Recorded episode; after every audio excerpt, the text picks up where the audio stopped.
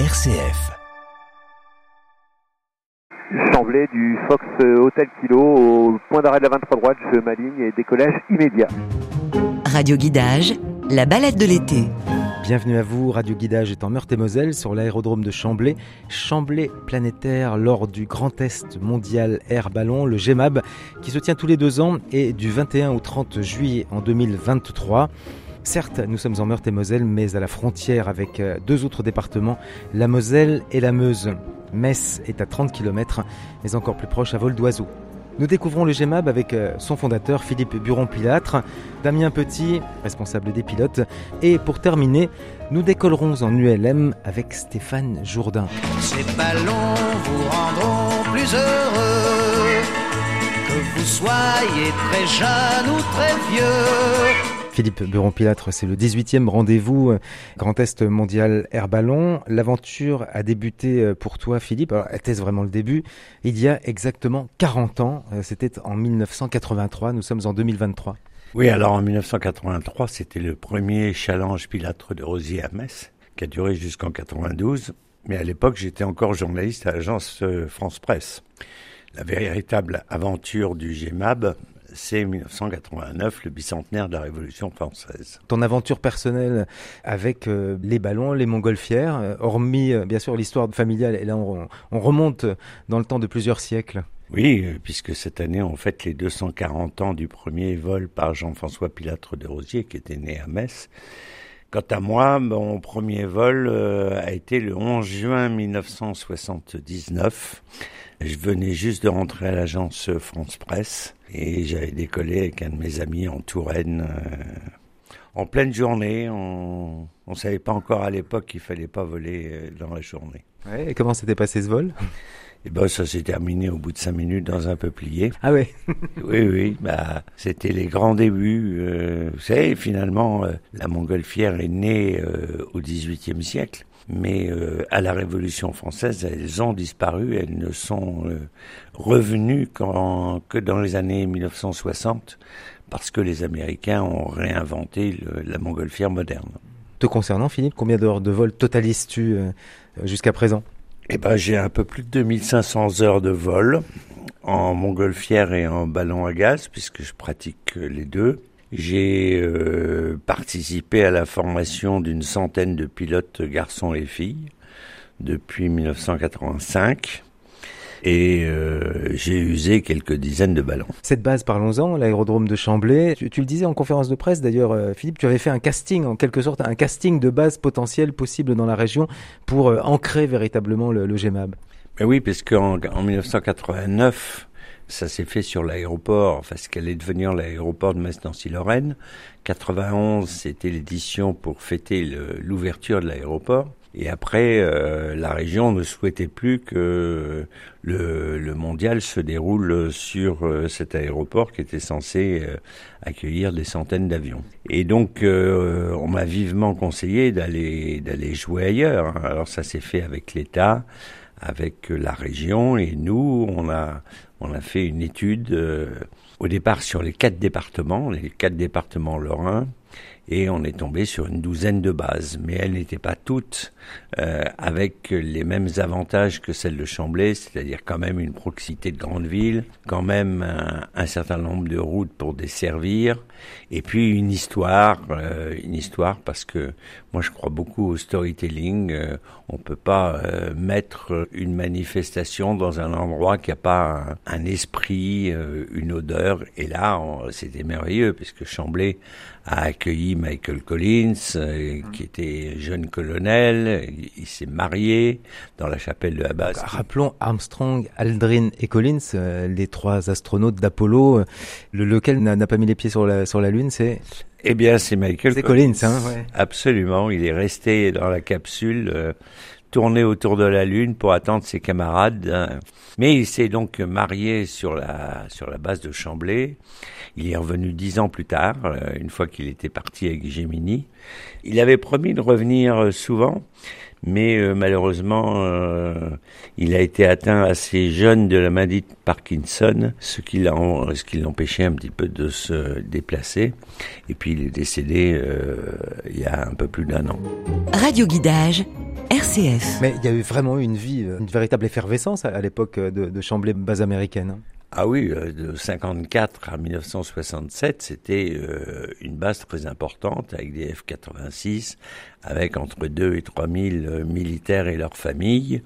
Puis pour la région, c'était un véritable poumon, hein, avec Marville qui était une base canadienne, Toul, Rosière qui était une base américaine, sur laquelle il y avait Chuck Yeager, le premier à avoir passé le mur du son. Donc en fait, c'est assez facile de trouver des bases en Lorraine puisque on est sur la route de la Russie et, de l'Allemagne d'ailleurs. Et donc euh, on avait construit euh, après-guerre euh, un certain nombre de sites aussi importants que la base de Chamblay. Alors bon, il y a eu d'énormes travaux ici sur cette base. Depuis la première édition du, GEMAB ici à Chamblay, les, bâtiments ont quand même une autre allure parce que bon, elle n'avait pas été utilisée quand même pendant plusieurs décennies cette base. Donc elle avait pris un sacré coup de vieux et maintenant est, fringante.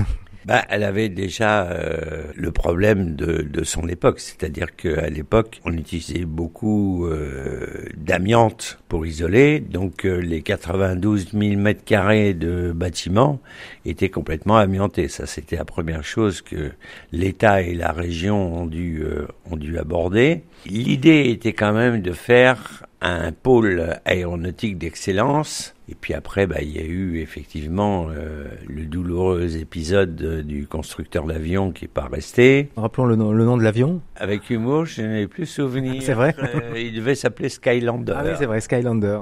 Il est resté Lander, il n'a jamais été Sky. voilà. Encore que paraît-il qu'il vole en Chine. Enfin, il n'a pas volé ici. il n'a pas volé en Lorraine. Donc effectivement, euh, on a aussi bénéficié euh, bah, de l'obligation pour la région euh, Lorraine de développer cette plateforme pour cet avionneur et ce qui nous a permis, nous, aviation légère, de nous implanter sur le boulevard aéronautique avec aujourd'hui des avions, des planeurs, des ULM, des hélicoptères, des ateliers, des centres de formation. Un voyage en montgolfière pour partir dans les airs, c'est ce que je préfère m'envoler dans les airs comme un courant d'air. Prendre les grands airs. Sur l'aérodrome de Chamblay, je suis avec euh, Damien Petit, l'aérodrome de Chamblay, Damien, qui porte un, code. Alors pour les pilotes qui nous écoutent, quel est le code ici de l'aérodrome de Chamblay? Alors c'est l'aérodrome LFJY. Donc je peux dire je suis sur LFJY. Voilà, ça sera reconnu par les pilotes. Et donc je suis avec toi Damien, tu es responsable des pilotes au Grand Est mondial Air Ballon, mais il faut dire que euh, tu es finalement un voisin de, l'aérodrome de Chamblay. Oui, tout à fait. J'ai grandi à Demartin-la-Chaussée, un village euh, à 2 km de l'aérodrome, et j'ai vu les montgolfières s'envoler depuis tout petit euh, à partir de ma terrasse. Et ensuite, j'ai rejoint l'équipe des volontaires, donc de l'organisation, en 2011. De 2011 à 2020. Ensuite, je suis devenu salarié, donc pour m'occuper des pilotes avec beaucoup de plaisir, mais aussi beaucoup de boulot. Peut-on dire aussi, euh, Damien, te concernant, toi qui es responsable des, pilotes, que le gros du boulot est déjà fait ou, le gros du boulot ce sera pendant le mondial? Alors globalement, la fin des inscriptions a eu lieu le 30 juin, donc je dirais que les sueurs froides sont terminées, mais il y a tout un travail administratif et logistique maintenant à mettre en place. Euh, je dirais pas que le plus gros du travail euh, n'est pas encore arrivé parce que là c'est actuellement euh, les derniers les derniers jours, les dernières semaines les plus importantes. Mais euh, en tout cas, on est déjà fixé sur les grandes lignes de l'événement. Alors, les pilotes prennent contact avec toi. Est-ce toi qui démarches aussi des pilotes ou tu attends d'abord qu'eux aient l'envie de venir? Un peu des deux. Il y a une grosse base de pilotes euh, qui viennent depuis 30 euh, ans, depuis la première édition, hein, depuis 89. Euh, il y a des nouveaux. Bien souvent, on a les enfants de pilotes, donc c'est vraiment une histoire de génération. Et nous aussi, de notre côté, ils entendent parler de l'événement. Hein. bien sûr, c'est tout le monde connaît Chamblay, tout le monde connaît le Grand Est Mondial Ballon dans le monde des pilotes. Et voilà, ils nous contactent pour nous dire je veux participer cette année, comment je peux faire? Et nous, on les épaule, on les aide à trouver des hébergements, on les aide à planifier leur voyage. Mais les pilotes arrivent avec leur montgolfière? Les pilotes arrivent du monde entier avec leur montgolfière. Il y en a donc qui viennent en voiture, notamment pour l'Europe. Il y en a qui prennent le ferry, comme les Anglais, et d'autres qui prennent euh, l'avion. Les montgolfières prennent l'avion Les montgolfières prennent l'avion, tout à fait, oui. Les pilotes les plus lointains sont les pilotes asiatiques? Alors cette année, en effet, on aura Taïwan, on a le Brésil, l'Afrique du Sud, le Canada, les États-Unis. Voilà, donc c'est quand même des destinations euh, assez euh, lointaines pour notre plus grand plaisir. Et euh, voilà, on verra flotter beaucoup de drapeaux au cours du GMAP 23. Et la part de pilotes qui reviennent et la part de nouveaux, c'est de quel ordre? Alors on- cette année, on a une- un très bon taux de nouveaux pilotes. Suite à 2021, où c'était une édition qui était assez compliquée pour se déplacer avec le Covid, on voit de nombreux pilotes, des jeunes, mais aussi des nouveaux qui veulent euh, le faire parce que c'est un- une chose vraiment à faire dans sa vie de pilote, hein, Chamblay. Et on aura déjà plus de 80 pilotes qui ne sont jamais venus. Donc euh, c'est toujours un, un chiffre assez exceptionnel, sachant qu'on conserve les anciens et les fidèles. Donc les pilotes arrivent, mais pas tout seuls, ils arrivent avec euh, leur équipe. Oui, bien souvent, on a tendance à l'oublier, mais euh, la montgolfière est un sport d'équipe. Et on a, disons, par exemple, cette année, on aura plus de 700, 800 pilotes. On multiplie le tout par au moins 4 ou 5, parce que ça vient avec une famille, des enfants. Donc finalement, on a plus de 3 à 4 000 euh, équipages. Donc tu disais une cinquantaine de nationalités différentes. On a parlé des Asiatiques, Taïwan, Amérique du Nord, Canada, États-Unis, Amérique du Sud aussi. Amérique du Sud, on a le Mexique euh, qui sera présent, le Brésil. Essentiellement, je dirais quand même euh, 70% ça vient de l'Europe, mais c'est assez impressionnant parce qu'on a la Finlande, le Danemark, la Suède. On a quasiment l'intégralité de l'Europe avec nous. États-Unis, ils volent à Albuquerque, qui, est le, qui était avant le premier euh, rassemblement mondial, mais si je me souviens bien, Ch- Chamblay est passé devant. Alors depuis 2017, euh, on a notre propre record qui est de 456 montgolfières. Voilà, cette année, euh, le record n'est pas la priorité. Le but, c'est euh, de pouvoir accueillir les pilotes, les visiteurs et de pouvoir refaire la fête comme on a l'habitude de le faire et d'avoir des images qui, nous éblouissent et qui nous font beaucoup de plaisir. Le Brexit ne facilite pas la, la vie, enfin la vie, je ne sais pas, mais en tout cas la possibilité de venir à Chamblay pour les pilotes du Royaume-Uni? Et en effet, les pilotes euh, anglais et britanniques, donc euh, depuis euh, toujours, en fait, ils ont un régime particulier. Ah, de- depuis toujours, c'est pas juste le Brexit. On va dire qu'ils avaient une sorte de laissez-passer grâce à l'Union européenne. Depuis qu'ils sont sortis, ils n'ont plus ce laissez-passer. Et pour aller euh, dans les détails techniques, en fait, au niveau du certificat médical, les Britanniques s'autodéclarent en bonne santé jusqu'à 80 ans. Et alors que nous, euh, au-delà de 50 ans, il faut un certificat médical chaque année effectué par un médecin aéronautique. Et euh, voilà, pour 2023, cela n'est plus accepté. Donc malheureusement, on perd un certain nombre de pilotes britanniques. Problème aussi pour les Russes.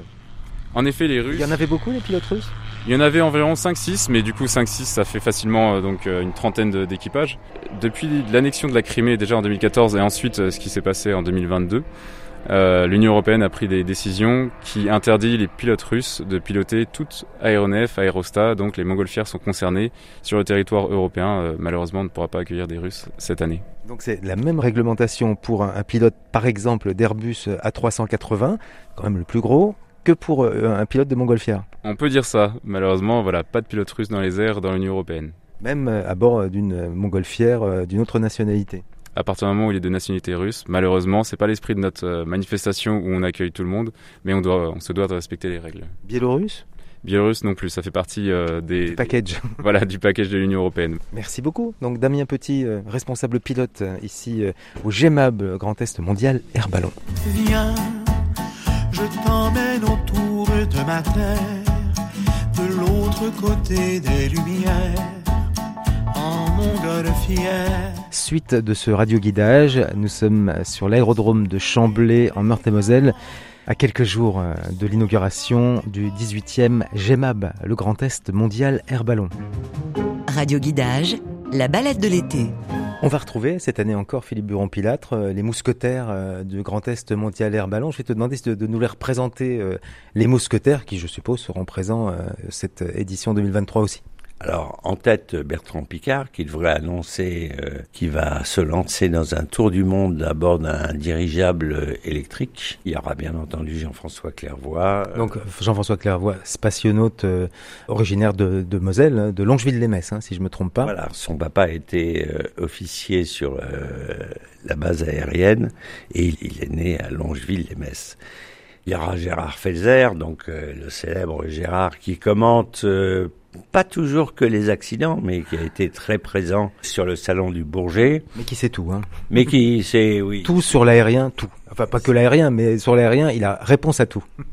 c'est lui qui m'a présenté euh, Coluche en 1980 quand euh, Gérard Felzer s'occupait de la campagne électorale de, de Coluche. Ah bon? Il s'est occupé de ça? Ah ouais. Elle a, dé- elle a décollé d'ailleurs la campagne un temps. Oui, oui. Coluche avait appelé tous les petits candidats à se mettre sous sa bannière. C'est la vieille histoire que les moins de 40 ans euh, n'ont pas connue. Et puis, euh, eh bien, on a un, un nouveau euh, mousquetaire, qui est une femme, qui s'appelle Catherine Monory, qui est championne d'Europe de, de, voltige aérienne, euh, championne de France, bien entendu, et euh, qui est la renouvelle présidente de l'Aéroclub de France qui est le plus vieil aéroclub au monde. Et euh, toute cette petite bande. Donc c'est elle, d'Artagnan? C'est qui d'Artagnan Alors? C'est Catherine Monory Ça, on leur, on leur demandera. Euh, savoir si c'est Picard ou si c'est Monory. Il y a même, alors peut-être un cinquième mousquetaire qui, qui, a été recruté cette année, mais un, un mousquetaire belge. Alors oui, ça on, on vous présentera, c'est un, un, grand plaisir. C'est un, un, jeune euh, pilote de montgolfière, très brillant dans ses études, qui vient d'être sélectionné par l'agence euh, spatiale euh, européenne dans le quota des spationautes appelé à aller euh, dans l'espace dans les années à venir et qui nous fera un petit coucou pendant trois jours. Je suppose qu'il y en a un que vous avez dû contacter, mais qui n'est pas encore venu, me semble-t-il. Je ne crois pas. Hein. Non, non, il n'est pas venu à Chamblay, mais je suppose que tu serais ravi de l'accueillir. C'est Thomas Pesquet. Oui, alors le problème de Thomas Pesquet, c'est que d'abord il est très copain avec euh, que Picard. Oui, je pensais à ça, ouais, ouais. Avec Clairvoy, mais euh, il est un peu comme Bertrand Picard, c'est-à-dire que aujourd'hui on le demande partout. Donc euh, euh, si on n'a pas demandé deux ans avant, c'est un peu compliqué de l'avoir. Faudrait qu'il soit pilote de montgolfière. Oui, et puis ça, peut-être que mes successeurs arriveront à le faire venir un jour euh, sur Chamblay. On peut te souhaiter euh, quoi, Philippe Moi, ce qui me, ce qui m'angoisse le plus, deux ans avant de, quand on lance l'organisation du, du prochain, c'est de se dire quelle météo il va faire. Alors c'est vrai que si on regarde sur 30 ans, on a fait une moyenne de 14 vols sur 19, mais on a eu des années où on a fait que 8 vols sur 19. On a eu des années où on a fait 16 vols sur 19, 17 vols même sur 19. Le record c'est euh, C'est 18 vols sur 19. 18 sur 19. Très bonne note. Très très bonne note, oui. Avec là, mention là. Euh, donc euh, ce qu'on peut me souhaiter, ben, c'est que il fasse pas trop chaud dans la période de montage parce que on a presque un mois pour tout monter et puis qu'il fasse beau après. Euh, et beau chez nous, ça veut dire pas trop de vent, ça veut dire pas trop chaud, ça veut dire pas de pluie, ça veut dire pas d'orage. Donc voilà, on va espérer tout ça. Et puis euh, s'il faut, on ira brûler des, des bougies devant Sainte Rita. Ah oui. qui est la patronne des causes désespérées. ouais, et ce, cela dit, sinon, il y a une, il y a une chapelle hein, ici euh, sur la base. Oui, oui. Il y a une... Alors, c'est un lieu de culte parce que les Américains euh, sont très pratico-pratiques. Ils n'allaient pas construire euh, une mosquée, ils n'allaient pas construire un temple, euh, ils n'allaient pas construire euh, une chapelle catholique.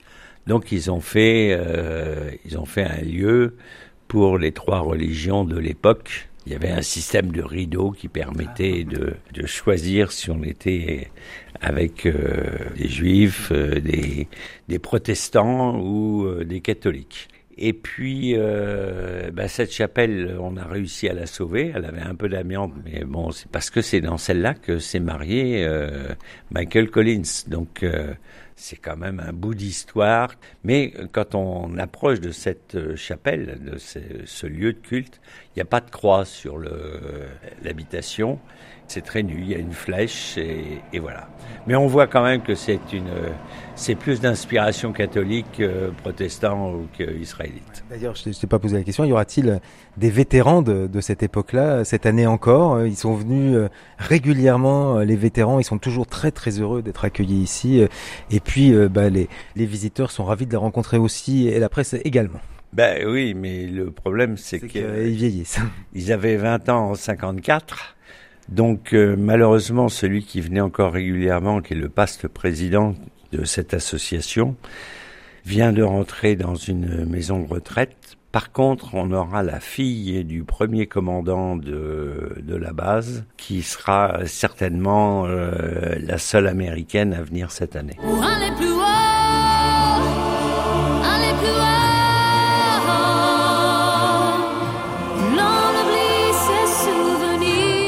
Radio Guidage, RCF. On y va, on s'aligne sur la piste. Alors la piste, elle fait 700 mètres.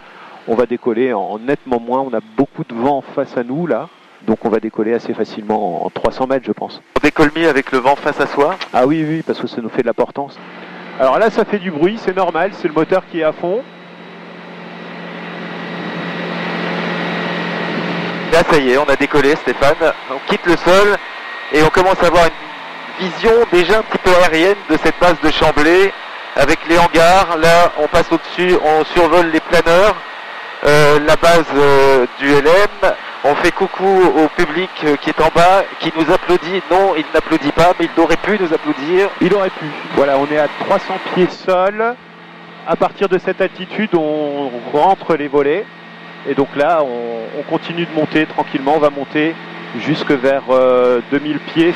Fox Total Kilo, l'axe de la 23 droite est libéré. Je quitte la fréquence euh, vers le nord euh, en destination de Doncourt. Bon, Stéphane, quand on partage un vol en ULM, on peut se tutoyer, non? Oui, on se tutoie. Dans, c'est dans, dans la grande famille des, des gens qui volent, des aérostiers, des pilotes, euh, on se tutoie tous. Alors, ULM ultra léger motorisé, c'est ça? Voilà, c'est ça. C'est un avion qui, en fait, ou un- une machine volante avec un moteur, forcément, qui fait moins de 475 kg, 500 au décollage, avec les personnes à bord, l'essence, le moteur, le poids de la machine, tout. Donc on est en, en mode très léger, ce qui fait qu'on peut avoir quelques, quelques variations parfois de, de poids, de, de- on, peut être, on, a- on est sujet aux turbulences, mais globalement, euh, ça se passe très bien. Mais c'est plutôt stable quand même. Bah, vous voyez, là, je touche plus rien. Ah Et l'avion vole tout droit. J'ai le manche qui est tout seul. Ouais, bon, c'est toujours un peu inquiétant pour le passager. Je me disais, Stéphane, finalement, les, premiers avions, les tout premiers avions euh, motorisés, euh, si on remonte dans le passé, il y a un, siècle au moins, mais c'était des ULM, non? Alors c'est quasiment la même chose, euh, à savoir qu'un ULM, on est limité à 80 ou 100 chevaux. Donc les premiers avions avaient parfois un petit peu plus de puissance, mais globalement, aujourd'hui, en ULM, on atterrit comme atterrissaient les, les premiers avions, euh, c'est-à-dire on, on fait quasiment un couper le moteur, on met le ralenti et on, on se pose euh, sans moteur en planée. Oui, si d'aventure, euh, et on ne le souhaite pas, mais si d'aventure nous avions une panne de moteur, que se passe-t-il? Alors, s'il y a une panne moteur, ben, on a des ailes, on plane, on se cherche un champ, euh, si possible un champ avec des vaches, parce que c'est ce qu'on appelle se vacher. Dans un champ où il y a des vaches, c'est-à-dire que là, il n'y aura pas des épis de blé trop hauts, des, des choses qui vont nous freiner et qui risquent de nous faire faire un, un soleil. Mais on va se chercher un champ où il y a des vaches et on va essayer de se poser dans ce champ tranquillement. Là, vous voyez, concrètement, par exemple, je prendrai le champ qui est sur notre gauche, pas très haut. Euh, je ferai un demi-tour sur la droite et j'arriverai sur ce champ à la bonne hauteur. Et ça ne t'est jamais arrivé Alors non, ça ne m'est jamais arrivé. euh, là, je touche du bois pour que ça ne, ça ne m'arrive pas. Dans le pire des cas, Oui. vraiment dans le pire des cas, les ULM qu'on a au club à Chamblay sont tous équipés d'un parachute. Donc euh, on peut tirer le parachute et c'est l'ULM qui descend en dessous d'un gros parachute. Bon, les accidents du LM sont très rares, il y en a, mais il y a davantage de- d'accidents domestiques euh, en restant chez soi que d'accidents du LM. hein. Il y a un taux d'accident qui existe qui est non négligeable quand même, soyons honnêtes, parce que euh, ben, en fait c'est chaque pilote qui entretient sa machine. Donc là, avant qu'on ne parte, tu m'as pas vu, mais j'ai démonté le capot moteur, j'ai regardé s'il y avait assez d'huile, j'ai regardé si tous les fils étaient bien fixés. Avant le premier vol de la journée, Ah, on regarde ça. Et ensuite, je, je vais faire les baptêmes, je vais pas le refaire systématiquement, mais avant chaque vol, je vais regarder, faire le tour de l'appareil, voir si par hasard, en me posant, j'ai pas un pneu qui a éclaté, ce qui peut être dangereux pour la sécurité. Enfin voilà, tout un tas de choses. Toujours cette, cette question de la sécurité. Il n'y a pas de bande d'arrêt d'urgence en l'air. On ne peut pas s'arrêter comme ça, donc euh, soyons vigilants et, ça ira très bien pour la suite. Donc là, on revient, on voit sur notre gauche euh, à 10 heures la, la base de Chamblay avec la, la grande piste. Ouais. Euh, et puis la petite piste ULM, c'est celle qu'on voit sur la droite. C'est sportif, c'est là où le sport est assez intéressant, c'est qu'on on en profite pour essayer aussi des petites choses euh, sympathiques comme des posées relativement courts ou, des décollages euh, très courts. C'est beaucoup plus agréable peut-être qu'en avion ou pour faire des, compétitions. euh, souvent c'est de la voltige, vous avez des avions très puissants. Là avec des petits ULM, il y a eu à Chamblay le championnat de France de- des ULM et ça s'est très bien passé, euh, y compris avec des candidats qui pour la première fois étaient en train de, concourir quoi. Cette envie, Stéphane, alors de, piloter pour toi, on était parti un peu sur le sujet, mais on l'a pas abordé vraiment. Alors cette envie de piloter, ben, elle est là depuis toujours. Je crois que c'est quand même le, le rêve de beaucoup d'enfants de pouvoir voler, de se dire on va, on va prendre les airs, on va voir la, la terre depuis le, le ciel. Euh, voilà, d'être pilote de chasse. Euh, alors bon, après, euh, il faut aussi la condition physique et l'intellect qui permet de calculer très vite euh, les dérives, etc. mais, euh, mais c'est quelque chose qui est toujours resté. Puis ben, un jour, je me suis dit, allez, on, on se lance. Et, et l'ULM, c'est vrai que de ce côté-là, c'est relativement agréable parce que ben, c'est pas trop cher, c'est quand même accessible.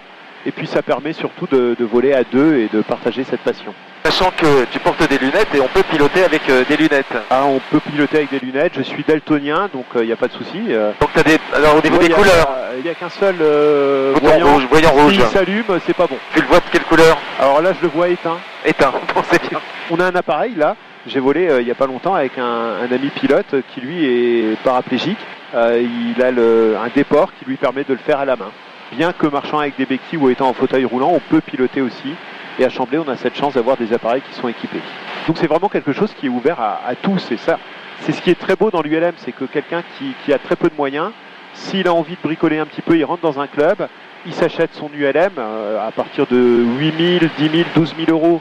On peut avoir un ULM d'occasion. Qu'on n'a pas précisé dans cet échange, Stéphane, c'est que tu es prêtre. On connaît euh, au Mondial Air Ballon Eric Lorinet, qui est prêtre euh, pilote de montgolfière. Toi, tu es le prêtre pilote euh, du LM. Ah, je ne sais pas si je suis le seul. Bon, alors la question que j'ai posée bien sûr à Eric Lorinet, et il a totalement démenti, et que je, te- je ne peux que te poser quand même, est-ce dans l'idée de te rapprocher de Dieu, bien sûr? Oui et non. Je, je dément pas parce que je t'avoue, Thierry, que parfois, quand on est en l'air comme ça, eh ben, on a juste une envie, c'est de, chanter, de louer, de, de prendre son temps pour, euh, pour admirer la création et pour dire merci à Dieu euh, pour, pour la beauté de cette création. Et, et ça, c'est c'est plutôt assez sympathique. Un moment spirituel en quelque sorte. C'est aussi un moment de contemplation qui, qui peut introduire à la prière. Tu ne chantes pas forcément euh, plus près de toi, mon Dieu, euh, plus ça, tu es les amis du club qui, un coup sur deux, me le chantent quand je décolle. J'entends ça dans le casque, voilà, à la radio, au clubhouse, ils voient l'avion partir et ils se mettent à chanter ensemble. Une balade au fil des ondes. Radio Guidage. Et donc là, on se rapproche de Chamblay, on va, on va se poser. Voilà, et donc face à nous, on voit la butte de Hatton-Châtel, avec le, village de Magnifique. Vignoles et Hatton-Châtel, euh, qui est un des villages préférés des Français. Ouais, que tu as survolé. Alors souvent, Et tu survoles aussi la butte de Montsec. Alors je survole la butte de Montsec et j'avoue que je me fais mon petit plaisir. Euh, faudra pas le raconter là, je compte sur les auditeurs. Euh, Je survole, je prends de la hauteur et je fais comme si je faisais un petit piqué, euh, comme si j'étais dans les têtes brûlées et que je faisais mon petit piqué sur la butte de Montsec. Alors ce qui est rigolo, parce que la butte de Montsec, euh, c'est un, un territoire, un tout petit territoire américain. C'est un petit Oui, bout de oui, terre américaine. Donc on peut dire qu'en survolant la butte de Montsec, tu survoles un petit peu les États-Unis. alors, J'ai jamais pensé comme ça, mais effectivement, c'est pas complètement faux. Semblait du Fox Hotel Kilo, euh, de retour euh, vers vos installations, je m'intègre en début de vente arrière pour la 23 droite, pour un complet. On a Oui. du vent de travers, Oui. Ça va être assez sympathique l'atterrissage. Euh, voilà Thierry, j'espère que tu n'as pas trop mangé ce matin. Euh, rien. Je suis comment, à jeun. comment rendre quelqu'un anxieux Tout se passe toujours très bien. Bon, Allez, je coupe le moteur, on met les gaz au ralenti. Et là, Thierry ne parle plus, ce qui est Non, surprenant. non, non, parce que tu as dit je coupe le moteur. Je sors les volets. Virage à droite, un grand virage à droite. On va arriver un petit peu en crabe. Chamblay du Fox Hotel Kilo, posé, contrôlé sur la 23 droite. Je roule au parking Papa Unité. Voilà, on est posé. On a dit qu'on s'était posé. Un petit peu dur là aujourd'hui quand même, hein, parce Ah oui qu'il y a un peu de vent. Ah oui, oui, ce- c'était pas le plus beau des atterrissages. Stéphane, merci pour euh, ce vol magnifique. J'espère que nous étions plus de deux aujourd'hui à bord de cette ULM. mais Il y avait quand même un poids un peu plus important. euh, L'ensemble des auditrices et des auditeurs étaient dans l'ULM aujourd'hui. Il faudra juste pas le dire à la direction générale de l'aviation civile, c'est tout. Et voilà, on s'arrête. Chamblay du Fox Hotel Kilo, parking Papa Unité, je quitte la fréquence. Bonne journée. Et j'espère que les auditeurs, eux, vont rester sur la fréquence. Alors, on coupe la radio. C'était Radio Guidage consacré au Grand Test mondial Air Ballon 2023 qui se déroule du 21 au 30 juillet. Merci Stéphane Jourdain, Damien Petit et Philippe Buron-Pilâtre. Radio Guidage préparé avec la complicité de Basile Dos Santos. Réalisation Thierry Georges. Réécoutez l'émission sur rcf.fr.